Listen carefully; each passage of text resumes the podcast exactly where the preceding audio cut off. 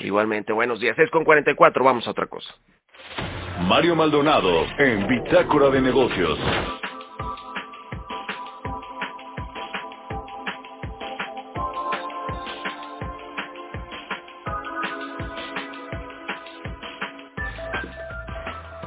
Y ya le decía, vamos a platicar con Mariana Campos, ella es coordinadora del programa de gasto público y rendición de cuentas de México Evalúa sobre el reporte eh, o parte del reporte de finanzas públicas del primer trimestre del año, qué fue lo que distinguió al gasto público, cómo se ejecutó esta eh, inversión de los recursos públicos del país.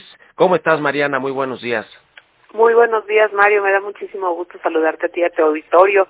Pues tenemos aquí eh, datos eh, pues eh, muy muy importantes al primer trimestre.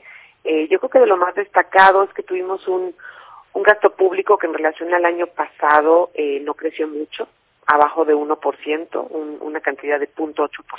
¿no? Podríamos decir que es un gasto estancado, pero una vez que uno desagrega los distintos rubros del gasto, lo que encontramos es que pues la gran perdedora fue la inversión física. Esta cayó 8%, Mario, en relación al año pasado. Y esto es relevante porque, pues, los montos de inversión han venido cayendo en los últimos años. Entonces, para que el auditorio se dé una idea, el año donde tuvimos, eh, por ejemplo, comparamos los periodos de enero a marzo, ¿no? De los distintos años, y encontramos que de un enero a marzo es el periodo con menor inversión en una década de inversión pública.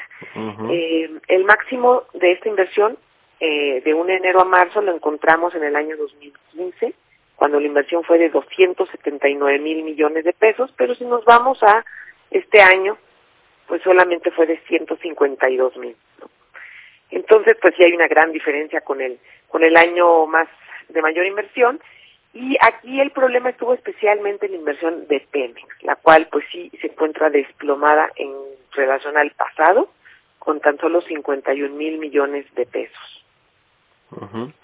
Sí, pues ese es el, el asunto con el gasto público, que además de todo, eh, por lo que veo, no se van a cumplir en este, en todo el año, digamos, lo que estaba incluido en el paquete económico, en todos los, prácticamente todos los rubros, ¿no? no, difícilmente se, va, se van a llegar, a llegar a ese nivel de ingresos, por ejemplo, por la vía de los impuestos, seguro sí por el, los excedentes petroleros, eso, en, en, ese asunto sí va a haber más dinero, pero el otro tema de los impuestos no, y por lo tanto quizás se tenga que recortar algo de, del, del gasto público, aunque no lo sé, porque también con algunos subejercicios que hay en el sector, ¿cómo ves eh, la, la evolución de cómo se ha ido pues, pues llevando a cabo todo el asunto del gasto y de y de los subejercicios y si se va a poder cumplir con el paquete económico este año.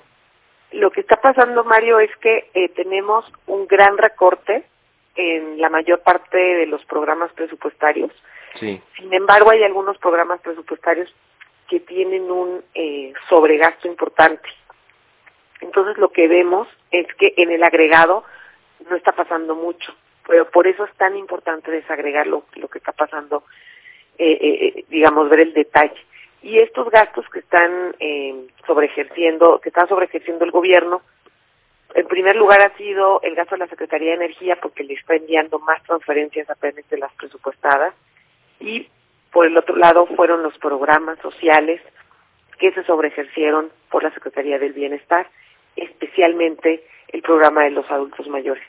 Entonces, esto yo creo que es muy interesante porque nos dice que, eh, pues tú sabes, estuvimos con la revocación de mandato eh, recientemente y pues es un año electoral, tenemos eh, elecciones en distintas gobernaturas próximamente y se ve que pues el gobierno con los pocos recursos, porque sí, en efecto está muy golpeada la, la recaudación tributaria y el ingreso en el agregado, aunque creció un poquito, pues la verdad está muy estancado.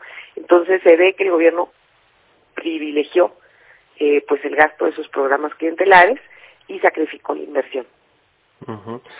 Pues qué cosa, efectivamente lo que nos hace falta es inversión pública y sobre todo inversión privada, pero la inversión pública es también detonante de la inversión privada y parece que al gobierno lo que le, le, le interesa más en realidad es que pues los programas sociales no se descuiden y que pues muchos de ellos son además electorales, ¿no? Como, como, como ya lo vemos, vienen elecciones ahora en unas semanas en seis estados de la República para elegir a gobernador, gobernadora, y pues ahí veremos si surtió efecto o no este, este, esta ejecución del gasto público. Ya lo estaremos platicando y te agradezco como siempre estos, estos minutos, eh, Mariana, para Bitácora de Negocios.